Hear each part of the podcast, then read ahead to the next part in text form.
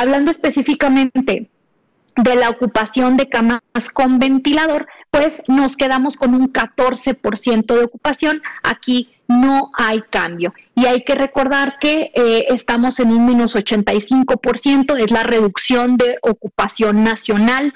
Eh, de cuando tuvimos el, pico máximo, que aquí lo podemos ver marcado con una flecha en color rojo, al día de hoy. Nuevamente estamos ante un descenso, digamos que estamos viendo un panorama favorable, sin embargo, para todos los medios de comunicación que se encuentran hoy eh, conectados con nosotros, hacer nuevamente el recordatorio de que la epidemia y la pandemia no han terminado, que aún nos encontramos eh, cursando esta pandemia contra COVID-19 y que debemos de exhortar a toda la población, a todos los televidentes, por favor, el exhorto es mantener la sana distancia, mantener el resguardo domiciliario eh, toda vez que sea posible, mantener las medidas preventivas como el uso de cubrebocas, el adecuado lavado de manos. Si no puedo eh, lavar mis manos con agua y jabón, pues el tener, recuerden, eh, acceso a alcohol gel con un mínimo em, de 60% de concentración de alcohol para garantizar que pues este me va a estar ayudando. Recordar no saludar de mano, no saludar de beso y utilizar el estornudo o tos de etiqueta con la cara interna del antebrazo. Y también pues recordar mantener nuestros espacios ventilados e iluminados. Estas son medidas generales que apoyarán en el control y limitación de la pandemia. Bueno, pues eh, básicamente esta es la parte del componente técnico. Si nos pasan la siguiente, por favor. Muchísimas gracias. Eh, vamos a dar inicio entonces al componente de vacunación, este componente técnico también muy importante que nos será presentado el día de hoy por nuestro director general de epidemiología, el doctor José Luis Salomía Segarra. Adelante, doctor, le cedemos la palabra. Muchas gracias. Muchas gracias, estimada doctora Santa Ceballos. Gracias por estarnos acompañando nuevamente, eh, un fin de semana eh, más, por estar coordinando esta conferencia, pero además también por eh, traernos nuevamente buenas noticias, ¿no? Porque como acaba precisamente de, de exponerlo, pues se abre la 19 semana continua con descenso, es decir, se mantiene esta tendencia descendente, esas son buenas noticias para efectos del comportamiento epidémico, pero también le agradezco porque hace mucho énfasis en que tenemos que seguir reiterando el llamado a la población de que si esto de alguna manera ha sucedido y se ha logrado, es precisamente porque se han puesto en práctica las medidas de prevención y mitigación, que todos las conocemos y que todos nos toca día con día estarlas implementando ahí en el lugar donde vivimos, ahí en nuestro entorno familiar, en nuestra comunidad, en nuestro trabajo, a la hora que nos transportamos eh, a nuestras diferentes actividades cuando vamos al supermercado. Gracias a que en su momento estas medidas se siguen implementando, es que podemos tener este descenso. Entonces, esto debe obviamente sí ser una buena eh, noticia para reconocer que el esfuerzo conjunto de la población puede lograr el control de la epidemia, pero precisamente si mm, dejamos de realizar ese esfuerzo, si dejamos de implementar eh, las medidas, pues podemos empezar a tener eh, rebrotes, como inclusive comentábamos también lo hemos visto en algunas entidades. Entonces es importante, obviamente, seguir implementando cada una de ellas hasta que un gran parte de la población o muchas más de las que actualmente tenemos puedan estar ya con la cobertura total de la vacuna.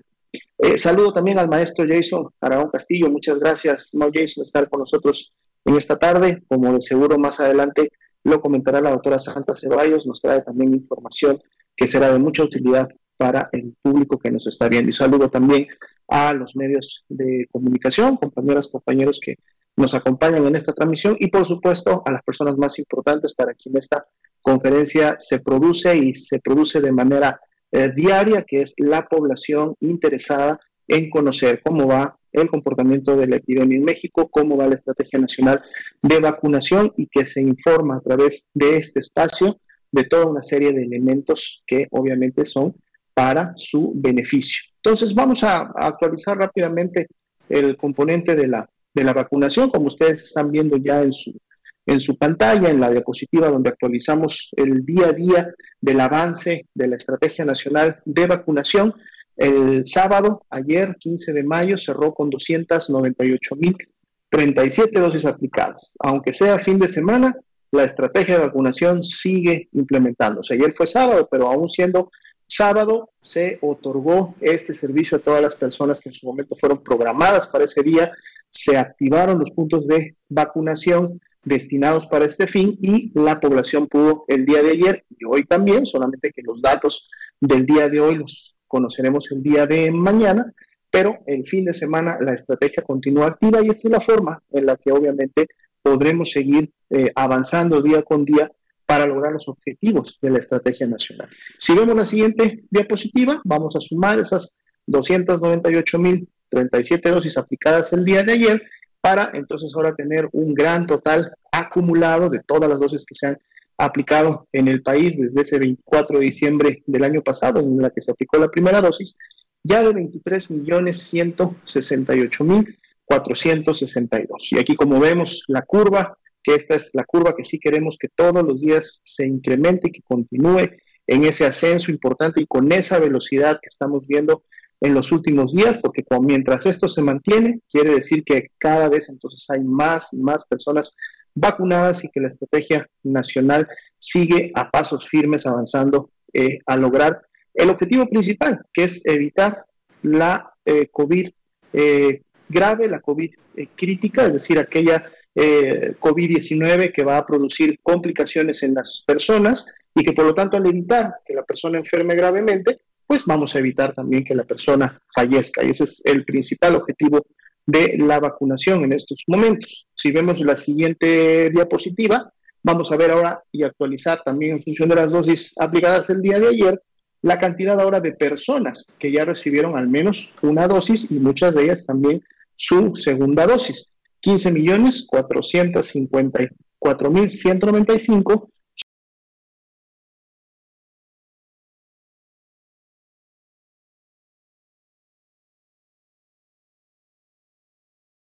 son las personas que hasta el momento han recibido ya al menos una dosis y pueden ustedes también ver actualizados los cuatro grupos poblacionales que en este momento se están vacunando. Hacemos énfasis, lógicamente, en el grupo principal que por sus eh, factores eh, de riesgo, específicamente tener 50 años o más, 60 años o más de edad, pues tienen este mayor riesgo de enfermar gravemente que esa enfermedad grave produzca complicaciones y que entonces puedan fallecer a consecuencia de la enfermedad.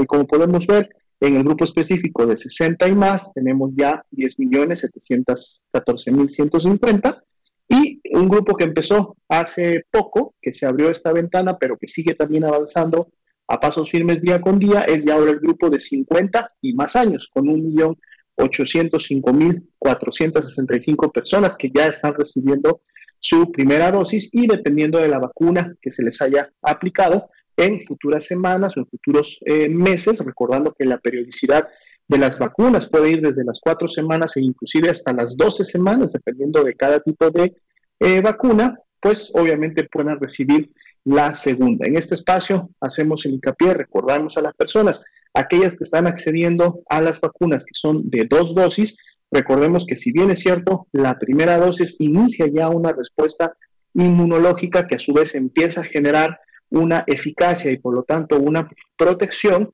debemos de mantener las medidas de prevención, las medidas de prevención personal, porque al no haber logrado todavía la eficacia que se da con la segunda dosis, pues obviamente todavía podemos enfermar de la COVID 19. Entonces, hasta que no recibamos el esquema completo, que son las dos dosis, y una vez hayan transitado dos semanas después de la segunda eh, dosis, es cuando recién podremos considerar que estamos ya protegidos, que en su momento la vacuna está generándonos la eficacia que cada una de ellas ha demostrado en los diferentes tipos de ensayos, y entonces es recién cuando podemos en su momento pensar que si me contagio de la COVID eh, del virus SARS-CoV-2, no voy a desarrollar enfermedad grave de COVID-19, aunque un grupo de personas, en base, como hemos visto también, a los diferentes niveles de eficacia, podrían todavía desarrollar COVID leve COVID eh, moderado, pero no habría la principal afectación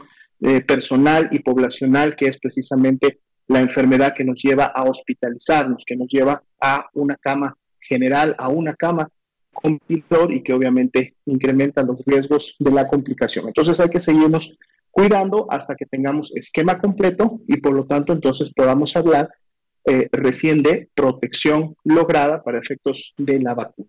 Si vemos en la siguiente diapositiva, eh, mantenemos obviamente las dosis de vacunas eh, recibidas. El día de hoy, domingo, no arribó ninguna dosis al país. El día de mañana se estarán presentando ya el calendario de la próxima semana para tener la expectativa de cuántas dosis y de qué tipos de vacuna estaremos recibiendo en los siguientes días. Por lo pronto, entonces, nos quedamos con el dato de 29 millones 163.275 dosis arribadas al país, también desde el pasado diciembre 2020, y distribuidas, ustedes tienen ahí los números en la pantalla actualizados de los cinco tipos de vacuna que en este momento se están eh, manejando en México. Y finalmente, en la última diapositiva, si usted tiene dudas, usted quiere hacer alguna pregunta en relación a la vacuna que ya le pusieron de su primera dosis, quiere a lo mejor conocer cuánto es el espacio que debe de tiempo que debe de esperar o que debe de transcurrir para que le sea aplicada la segunda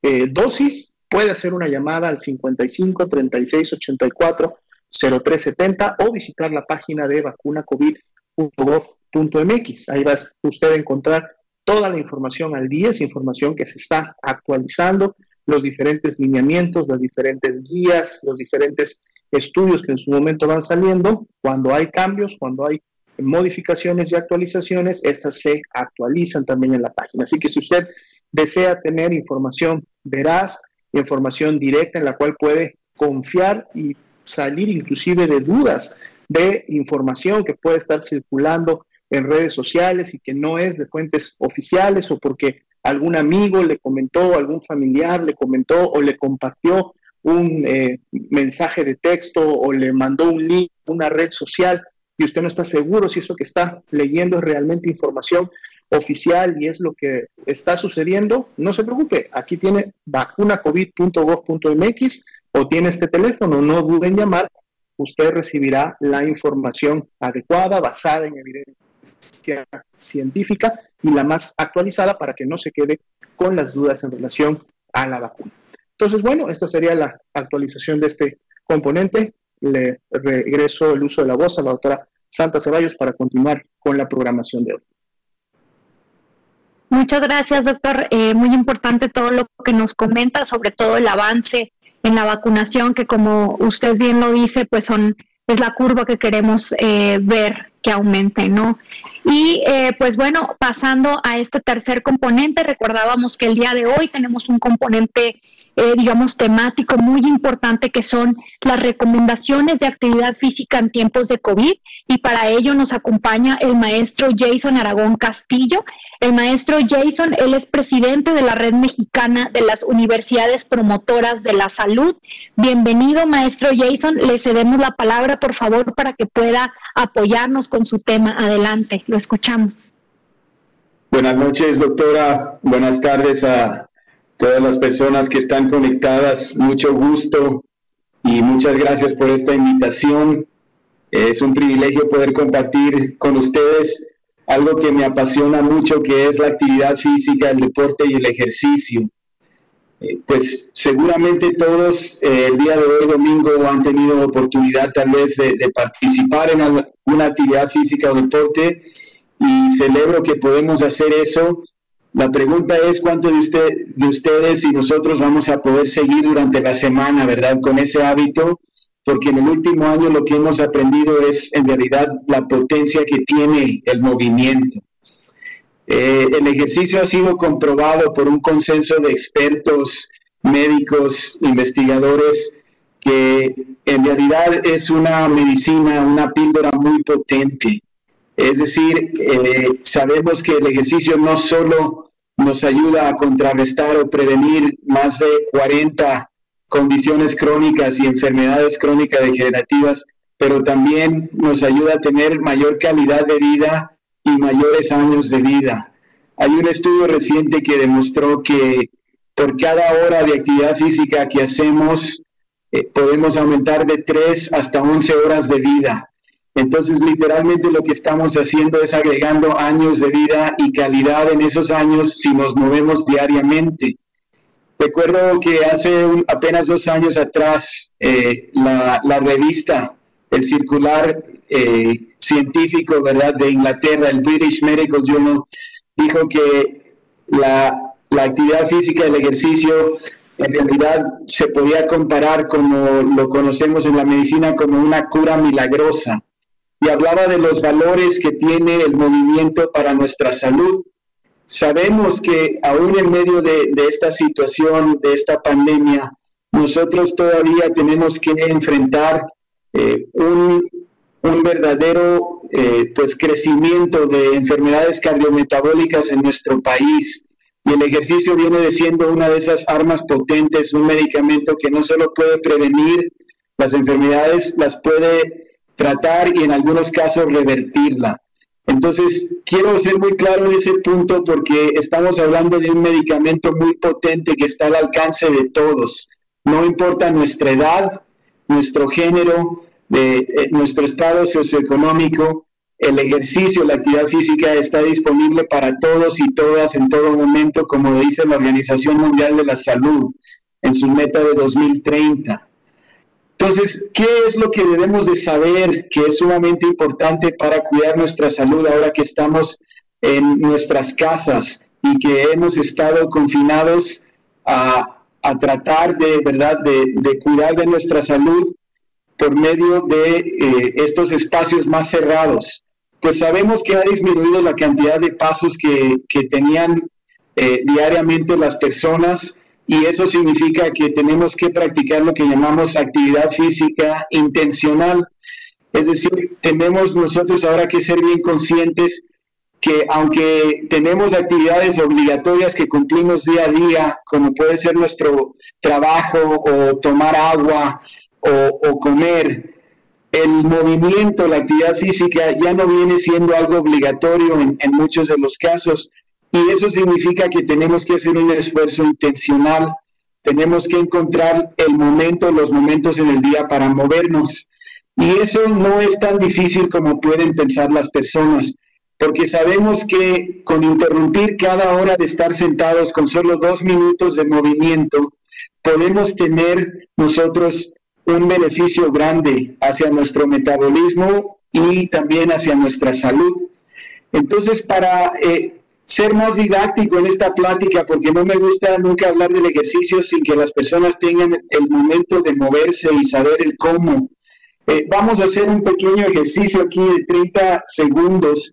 Yo tengo mi cronómetro aquí y les voy a pedir a todos los que están conectados y a todos los que están conectados que ahí si están sentados eh, en la orilla de su silla, del sillón, donde quiera que estén ahorita reposando, simplemente tomemos un momento para hacer lo que llamamos sentadillas. Entonces lo que vamos a hacer es ponernos de pie y volvernos a sentar ahí donde están en su casa. Y yo voy a contar aquí el cronómetro 30 segundos mientras sigo hablando con ustedes de este tema. Lo importante aquí es que nosotros experimentemos que estamos apenas, ¿verdad? Tratando de interrumpir la cantidad excesiva de tiempo que nos sentamos en el día y si son, como en mi caso, maestro que tienen que impartir cursos en línea, entienden que los alumnos necesitan unos pequeños recesos, aunque sea de unos minutos, para poder moverse entre las clases. Aún cuando estamos hablando ya llevamos 20 segundos de sentadillas. Y quiero entender que ustedes también han tenido oportunidad de preparar esto. Cuando ustedes preparan este ejercicio para su día, eso significa que están siendo intencional, no lo están dejando, ¿verdad? Por si tienen tiempo extra al fin del día, que en muchos casos no lo vamos a tener. Pero es importante porque la sentadilla viene usando los grupos musculares más grandes del cuerpo que están debajo de la cadera. Y eso significa que más contracción muscular, nuestro metabolismo va a estar trabajando y ayudándonos para mantener nuestra salud. Entonces, ¿cómo podemos iniciar? Pues ustedes acaban de ver un ejemplo muy sencillo, pero fíjense, aquí tengo un garrafón. Este garrafón es de 5 litros. Cuando lo llenan con agua de 5 litros, pesa 5 kilos. Y nosotros podemos usar algo tan sencillo como un garrafón de agua o los, los escolares pueden usar sus, sus mochilas que pueden llenar con sus libros y cargarlo para hacer un, eh, una carga extra o sobrecarga para poder realizar más contracción muscular. Por ejemplo, yo voy a ponerme de pie aquí y voy a hacer un simple levantamiento del garrafón de agua, colocarlo otra vez en el suelo y volver a levantarlo.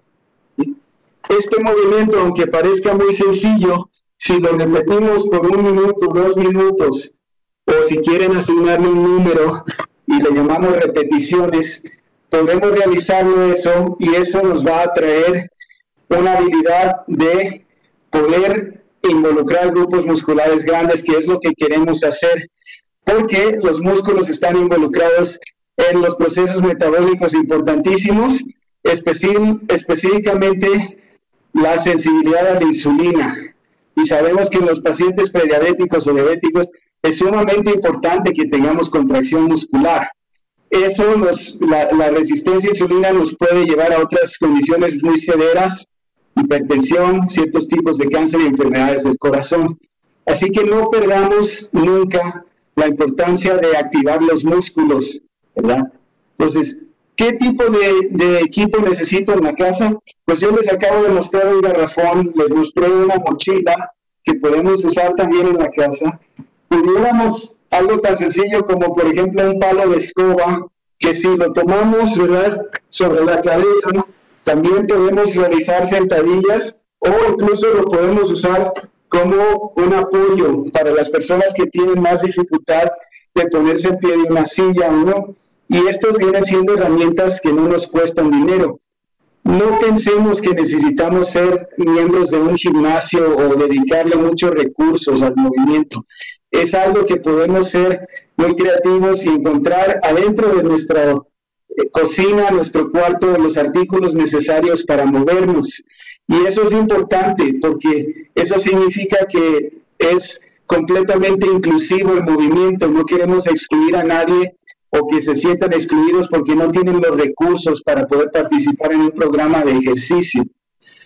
El tiempo que nosotros dedicamos al, movimiento debería de ser por lo menos 30 minutos diarios de actividad física y cuando hablamos de actividad física, estamos hablando de un sinnúmero de movimientos. Si vamos a practicar deporte o ejercicio, pues eso ya viene siendo lo que llamamos tiempo de ocio, que es el tiempo libre de nuestras responsabilidades. Y quiero animarles, en, en Internet ustedes pueden encontrar una cantidad muy grande de recursos por medio de videos o aplicaciones eh, o entrenadores virtuales como existen eh, en, las redes sociales donde ustedes pueden entrar y sin ningún pago seguir programas o, programaciones diferentes de movimiento donde pueden llevar lo que se llama una rutina o una dosificación de un ejercicio. Y eso los mantiene constantes y pueden trabajar hacia metas específicas. Entonces es sumamente importante que entendamos que tenemos una gran cantidad de información disponible como nunca antes para que nosotros podamos verla y poder participar de esos programas. Y es sumamente importante que también entendamos que hay eh, programas para los niños hasta los adultos mayores. Seguramente si nosotros hemos estado en casa por tiempo prolongado y la familia está junta, podemos encontrar diferentes juegos y actividades que podemos participar en grupo para poder hacer el tiempo de movimiento un tiempo familiar, cada tarde o cada noche donde nos podemos mover en familia y poder participar y al mismo tiempo beneficiar nuestra salud. De la misma manera tenemos a muchos cuidadores de adultos mayores que también eh, pueden participar del movimiento con los adultos mayores en la casa y compartir este recurso valioso de movimiento. Para cerrar, quiero animarles y quiero ser bien específico que el movimiento es para todos y para todas. No deben excluir a nadie. Puede ser para las personas que tienen muy buena condición o para las personas que aún están restringidas a una cama o a una silla de ruedas. y no pueden ponerse de pie, también se puede realizar el movimiento. Y siempre recordemos, ¿verdad?, que la actividad física, el, eh, el, ejercicio, el deporte, viene siendo una de esas actividades que entre más hacemos, mejor nos vamos a sentir y eso es muy importante porque cuida de nuestra salud mental. El ejercicio, la actividad física ha sido comprobado que ayuda para reducir ansiedad, depresión, estrés y también nos ayuda para la autoestima. Entonces, no olvidemos que ahorita tenemos una gran cantidad de nuestros jóvenes en el trabajo que, que a mí me toca realizar en la universidad.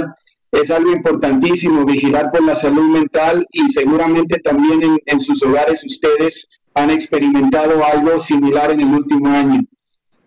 Entendamos que el ejercicio viene siendo el antidepresivo más barato y más eficaz que existe en el mercado. Así que les animo, los animo a todos y a todas que tomen los momentos, aunque sea unos minutos cada hora, para moverse, para poder sentirnos mejor y tener mejor bienestar y salud. Muchas gracias. Muchas gracias, estimado eh, maestro Aragón Castillo excelente información, de seguro va a ser muy útil para las personas que nos están eh, escuchando, siendo el ejercicio eh, tan importante y por lo mismo me gustaría a mí eh, hacer más, que una pregunta, una reflexión, pero que me gustaría que este, nos ayudaras obviamente a, mantener la información y a, redondear la misma. como bien lo comentabas en la, en la exposición, la falta de ejercicio obviamente lleva a la generación de muchas enfermedades, pero entre ellas las principales, estas enfermedades crónico-degenerativas de las que tanto hemos hablado y hemos dicho que es un, problema no solamente para la población mexicana, pero obviamente para la población mexicana, que es donde tenemos altas prevalencias de estas enfermedades, pero obviamente también esto sucede en muchos otros países del mundo.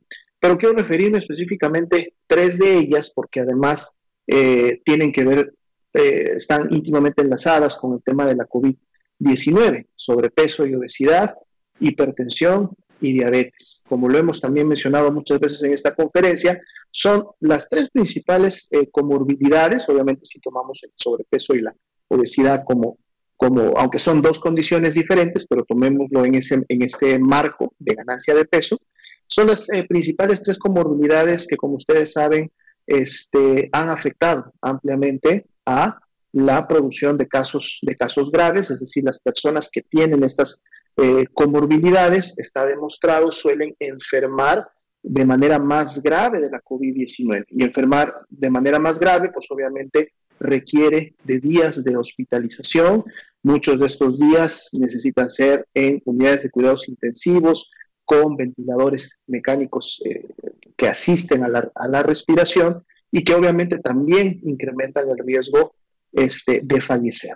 Y es interesante porque la ausencia del ejercicio, es decir, no realizar el ejercicio tal y como lo, comentas, al menos estos 30 minutos diarios de ejercicio que todos deberíamos de, hacer, pues entonces e, es, es, es, un factor de riesgo que contribuye directamente a la generación de estas tres enfermedades. Pero qué interesante que también a la vez se constituyen en una forma como podemos controlar estas enfermedades, porque entonces retomar o empezar a realizar el ejercicio me va a ayudar también junto con, obviamente, la valoración médica, eh, los medicamentos que en su momento pudieran ser necesarios tanto para una diabetes o una hipertensión, pero el ejercicio es una parte fundamental que me va a ayudar también a controlar estas enfermedades. Y más allá que a lo mejor yo pueda ser diabético, puedo ser un diabético controlado. Y cuando soy un diabético controlado, el riesgo de enfermar gravemente de COVID disminuye. Puedo ser hipertenso, pero puedo tener mi hipertensión controlada y el ejercicio ayuda a este control. Y si la tengo controlada, nuevamente disminuye mi riesgo de enfermedad, enfermar gravemente con, de COVID-19. Y pues obviamente el ejercicio diario sobre todo el ejercicio aeróbico, sabemos que va a contribuir a controlar los niveles de sobrepeso y obesidad que tenemos, que nos afectan para COVID, pero que nos generan también toda una serie de complicaciones en el organismo y de otras enfermedades que pues no están obviamente contribuyendo a generar salud en la población. ¿Qué eh, ejercicios, digo, en, función de lo que has eh, comentado, pero en este contexto también de la COVID-19, pudieras tú este, recomendar o decirle a la población, sobre todo, que pueden llevar a cabo para efecto de contribuir al control o en este caso a mitigar estas tres enfermedades que estamos mencionando. Gracias, doctor. Eh, definitivamente lo, que usted menciona es sumamente importante considerar, ¿verdad? Que la, que la actividad física, el movimiento, el ejercicio tienen ese efecto tan potente para poder eh, atacar a esas tres enfermedades de una forma eh, potente, es decir, lo que funciona para reducir la hipertensión, para ayudar a que el cuerpo sea más sensible a la insulina, para ayudar a que el músculo pueda captar esa glucosa en la sangre, también viene ayudándonos en la prevención obviamente de, estas condiciones cardiometabólicas que de tanto sufrimos en el país. Entonces, pensar casi como le llamamos en la farmacéutica una polipíldora que puede atender a varias condiciones con una pastilla. En este caso, la pastilla es el ejercicio. Yo le sugiero a las personas que tomen eh, los minutos diarios eh, como un mínimo, es decir, si decimos 30 minutos de movimiento al día, piensen que ese es el mínimo.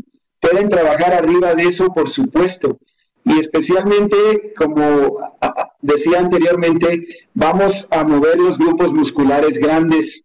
Debajo de nuestra cadera tenemos los músculos más grandes del cuerpo, lo que significa de que cuando estamos sentados, doctor, esos músculos están adormecidos y ese es el problema que estamos experimentando. Tenemos unas tasas de sedentarismo alto porque, vamos a admitirlo, la mayoría de nuestros trabajos ahora no son de pie o de movimiento constante, lo que significa que tenemos que hacer un esfuerzo. La caminata es excelente, es excelente porque estamos realizando eh, esos eh, usos de esos músculos grandes para poder, pero tenemos que entender que ahorita tal vez algunas personas no están con la libertad de caminar tanto como lo hacían antes, entonces, ¿cómo trabajamos adentro de un cuarto, adentro de, nuestra habitación para poder? Las sentadillas, como decía, es un ejercicio excelente.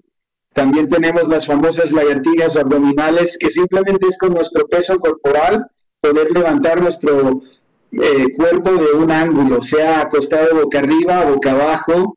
Eh, en el caso de la sentadilla es estar eh, pues sentado y luego ponerse pie, pero no olvidemos también el tronco superior de la cadera hacia los hombros. ¿Cuántos de nosotros en realidad tenemos que realizar trabajo donde estamos levantando los brazos? Hay algo que le llamamos entre los fisioterapeutas como el síndrome del oficinista, que cansado el cuello, los hombros decaídos, nuestra postura está decaída. Entonces, ¿qué podemos hacer? Estiramientos. Levantemos los brazos, flexionemos arriba, hagamos círculos con los brazos. Es decir, experimentemos el movimiento en lo que llamamos rango natural.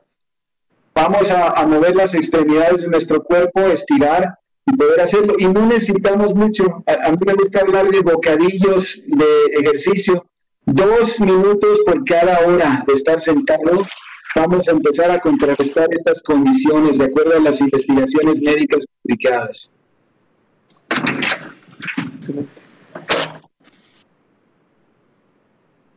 Eh, doctora Santa Ceballos, no sé si usted eh, gustaría también realizar algún comentario o pregunta. Claro que sí, muchas Muchas gracias. No, sí logran escucharme, ¿verdad? Sí. Eh, sí, la verdad es que muchísimas gracias. Es muy importante la información que nos da y sobre todo creo que lo mencionó muy bien, maestro, muchos eh, actualmente muchos de los trabajos o son desde casa o algunos trabajos que está realizando la gente en oficinas, pues mucho es el tiempo de estar sentados y tendríamos que estar sobre todo pendientes de eh, realizar una cierta actividad cada tanto tiempo. Usted mencionaba eh, la caminata y también mencionaba em, que incluso hay personas que sabemos que tienen algunas limitaciones de la movilidad, sea por alguna lesión o sea por alguna patología.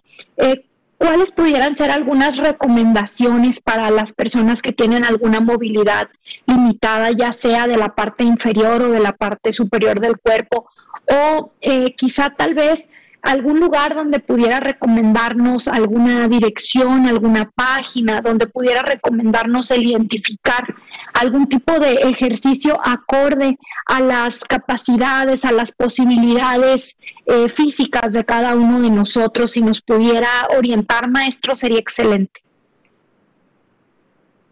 Gracias, doctora. definitivamente eh, estamos muy conscientes, ¿verdad?, de que tenemos una gran cantidad, no solo en México, pero en el mundo, de personas con alguna discapacidad, lo cual no les permite realizar eh, el movimiento completo que muchas veces damos como una indicación general. En este caso, mencionar la caminata, puede ser que alguna persona no puede caminar. Entonces, ¿qué se puede hacer en esos casos?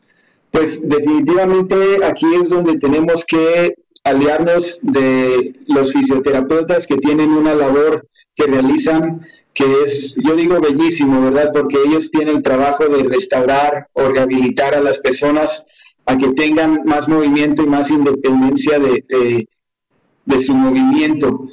Si no tenemos acceso a fisioterapeutas que, que, pueden realizar ese trabajo, yo sé que hay un sinnúmero de, de páginas, sea en redes sociales o, o en en Internet, donde nosotros podemos eh, poner simplemente algunas palabras claves como el buscador, como ejercicio en silla o ejercicio eh, para personas en la cama. E, este tipo de, de, videos que están disponibles ahora eh, con, con, la gran cantidad de información que se produce diariamente en Internet, pues nos pueden guiar de, cómo si somos cuidadores de este tipo de, de, condiciones que tengamos algún familiar o un ser querido en la casa para cómo realizarlo de una manera segura y, que no eh, tengamos una situación que se puede provocar que, sería muy, muy eh, desafortunada, ¿no? Que queremos mover a alguien y en el movimiento terminamos lesionando más. Entonces tenemos que tomar en cuenta que, que tenemos que cuidar ese aspecto, pero que hay ejercicios que se pueden hacer en la silla.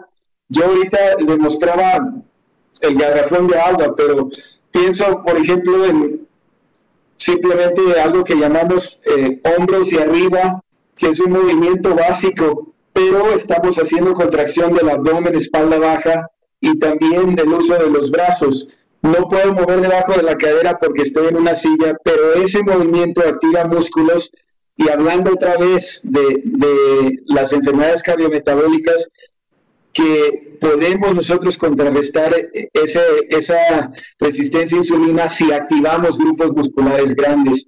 Entonces, no en ningún momento vamos a excluir a las personas que no pueden hacer el movimiento natural. Tenemos que entender que hay movimiento, tenemos más de 500 músculos, eso significa que podemos mover algunos o algunos grupos. Y eso es, eso es bonito pensar porque nadie está restringido y, no vamos a excluir a nadie en ningún momento eh, que pueda tener esos beneficios del movimiento. Simplemente lo que tenemos que hacer es adaptar a su condición el ejercicio y de ahí ir trabajando progresivamente hacia ciertas metas.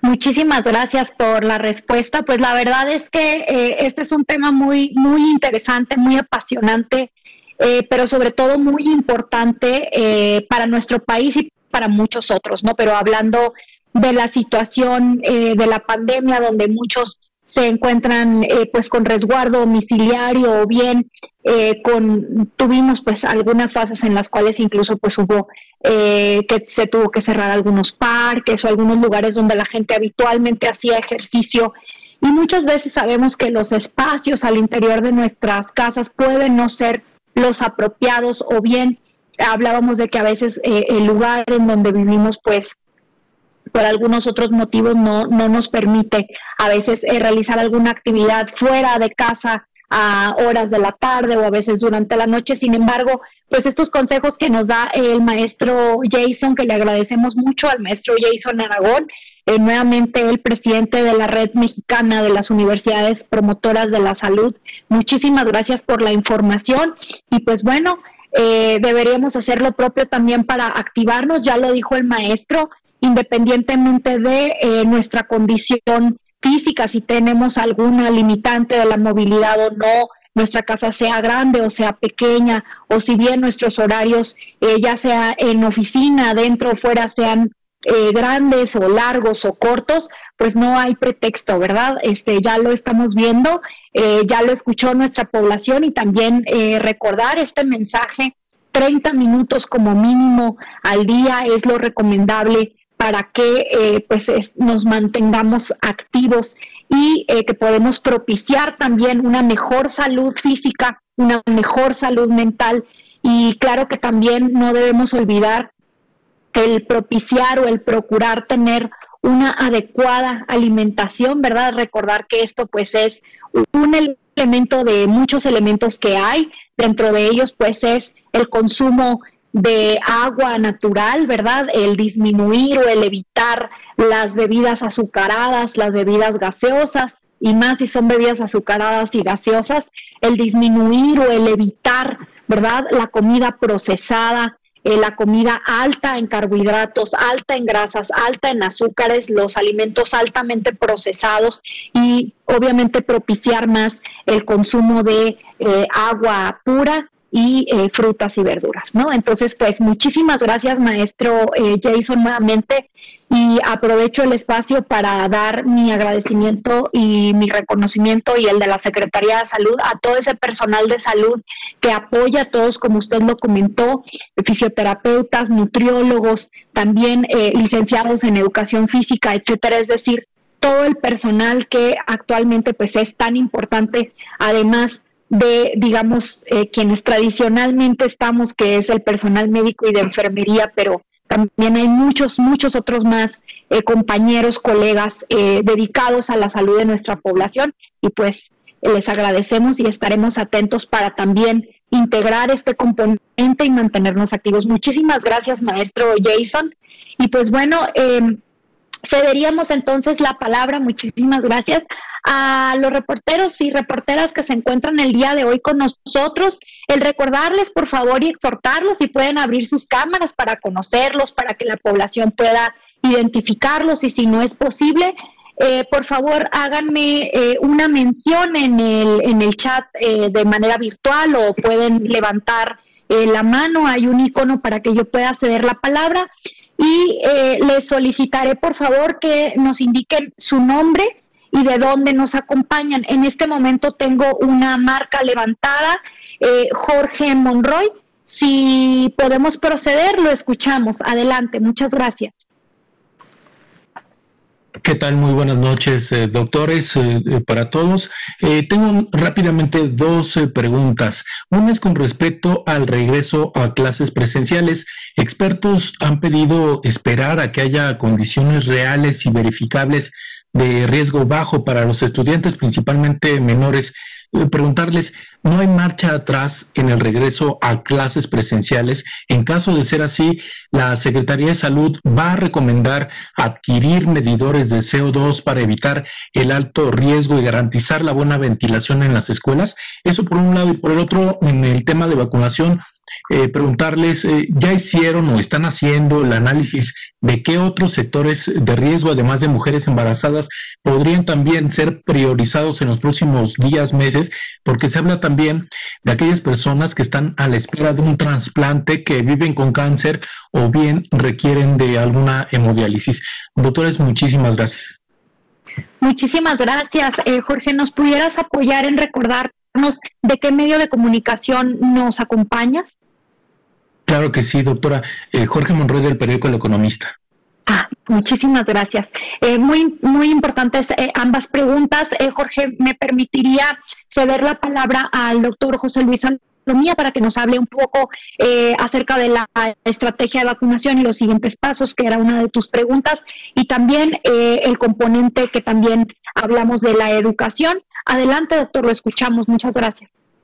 Eh, muchas gracias, estimada Santa, y también muchas gracias, eh, Jorge Monroy, el economista, por la pregunta. Seguro es una pregunta que puede estar en este momento, en este momento haciéndosela, pues todos los padres, todas las madres de, familia que están viendo que posiblemente en siguientes semanas, dependiendo de la entidad federativa en la cual ellos residan, pues pudieran sus pequeños, a lo mejor igual ya no tan pequeños, sus adolescentes, sus sus adultos eh, jóvenes, si ya están en la universidad, pudieran estar retomando las clases eh, presenciales, tal como en estos momentos, por ejemplo, ya ha sucedido en el estado de Campeche, donde un poco más de 120 escuelas han reactivado esta actividad de manera, de manera presencial y es importante además comentarlo, les ha ido hasta el momento eh, muy, muy bien. Eh, entiendo que el marco obviamente puede ser de preocupación de las personas, sobre todo los que tienen hijos en edad escolar, de si esto no va a generar obviamente un incremento en el riesgo o va a poner en riesgo a sus familiares o a sus seres queridos. Esto es precisamente lo que se ha contemplado eh, para poder en su momento regresar a clases presenciales. Es decir, nadie va a regresar a clases presenciales si no se cumplen y no se tienen palomeados con checklist muchos de los elementos de seguridad que se deben de tener para un regreso a clases.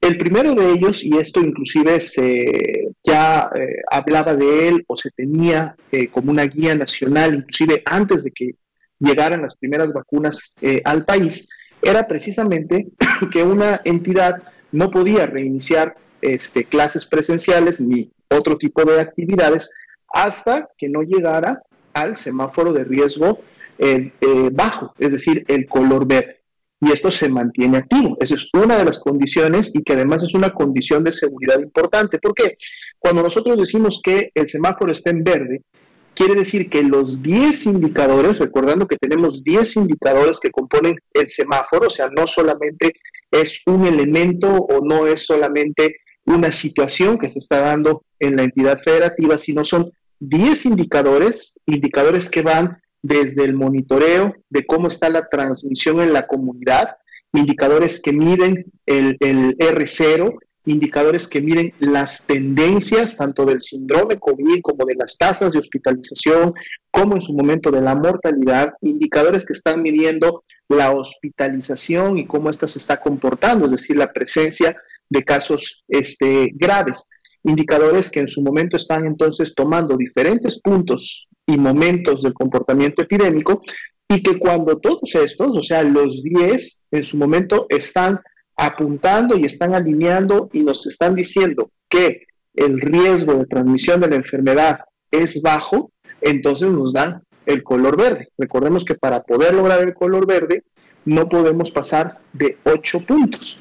Recordando que son 10 indicadores, quiere decir que prácticamente todos tienen que estar en el nivel más bajo de su medición, recordando que cada uno puede sumar 4 puntos. Entonces, para lograr 8 puntos, los 10 tienen que estar en los niveles más bajos. Entonces, esta es una primera condición y es importante porque entonces estamos hablando de este marco comunitario de seguridad en donde al tener la transmisión muy basal, la transmisión muy controlada, entonces el riesgo de contagios de por sí es menor.